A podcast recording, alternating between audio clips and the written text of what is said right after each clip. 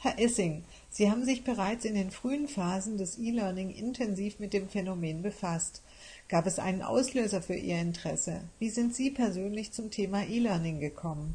Ja, die Geschichte ist schon 40 Jahre alt in etwa. Ich hatte das Glück, in Amerika studieren zu können, zumindest den zweiten Teil meines Psychologiestudiums im Staat New York und bin dort sehr intensiv mit der operanten Konditionieren, also mit der behavioristischen Psychologie von Skinner bekannt gemacht worden, habe ihn auch persönlich noch kennengelernt, war sehr begeistert von der damaligen Lernpsychologie und habe da mich intensiv in das programmierte Lernen eingearbeitet. Und das hat im Laufe der Jahre bis heute zur Unterrichtstechnologie und zum Online-Lernen geführt. Wenn Sie zurückblicken, welches waren die Herausforderungen der ersten Stunde im Hinblick auf die Entwicklung und Einführung von E-Learning-Methoden an deutschen Hochschulen? Die ersten Entwicklungen beginnen natürlich im Grunde schon mit dem Fernsehen, wo man versucht hat, das Fernsehen interaktiv zu machen, indem man Programmierungsschritte im Fernsehen selbst oder auch als ähm, Buchergänzung, als äußere Ergänzung, Arbeitsblätter und so weiter dazu baute. Das hat sich im Laufe der Zeit dann nicht durchgesetzt. Es kamen andere Technologien. Ich erinnere an Bildschirmtext von der Telekom was schon die erste Möglichkeit war, Informationen in digitaler Form zu verbreiten, das wir auch in der Hochschule genutzt haben. Und jetzt die neueren Technologien, das Internet in erster Linie natürlich und der Laptop, das hat die Welt verändert. Wie schätzen Sie die Entwicklung der für E-Learning erforderlichen Medienkompetenzen über den Verlauf der letzten 15 Jahre ein?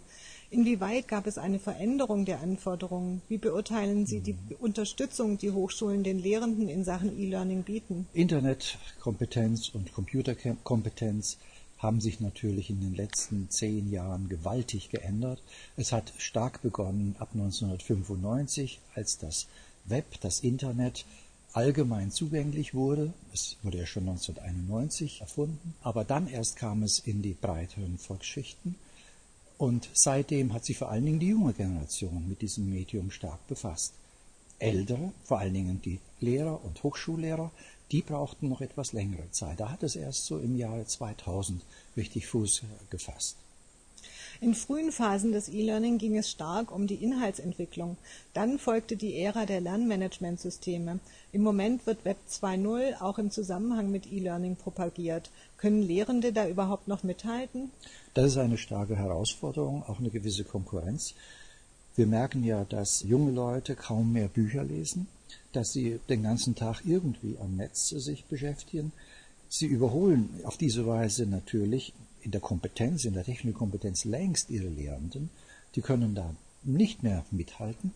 Aber vielleicht ist es auch ganz gut, mal den Spieß umzudrehen, dass auch die Älteren von den Jüngeren mal lernen, also Lehrer auch von ihren Schülern.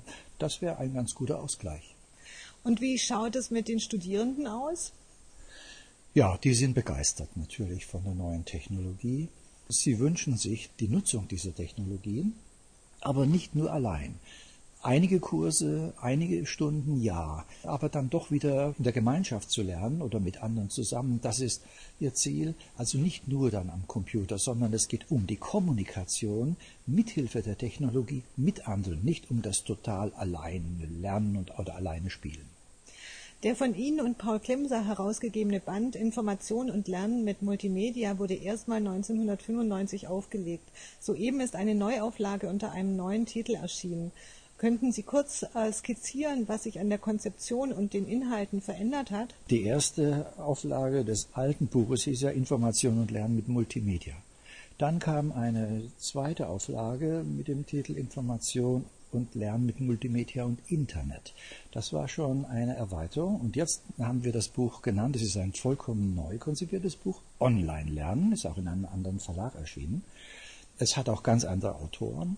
Natürlich bauen wir auf der Technologie des E-Learning auf und E-Learning teilt sich ja ein, einmal in Offline-Lernen, also mit Medien, die man von außen heranzieht, zum Beispiel die CD-ROM in erster Linie, und dann auf der anderen Seite Online-Lernen als Unterabteilung des E-Learning.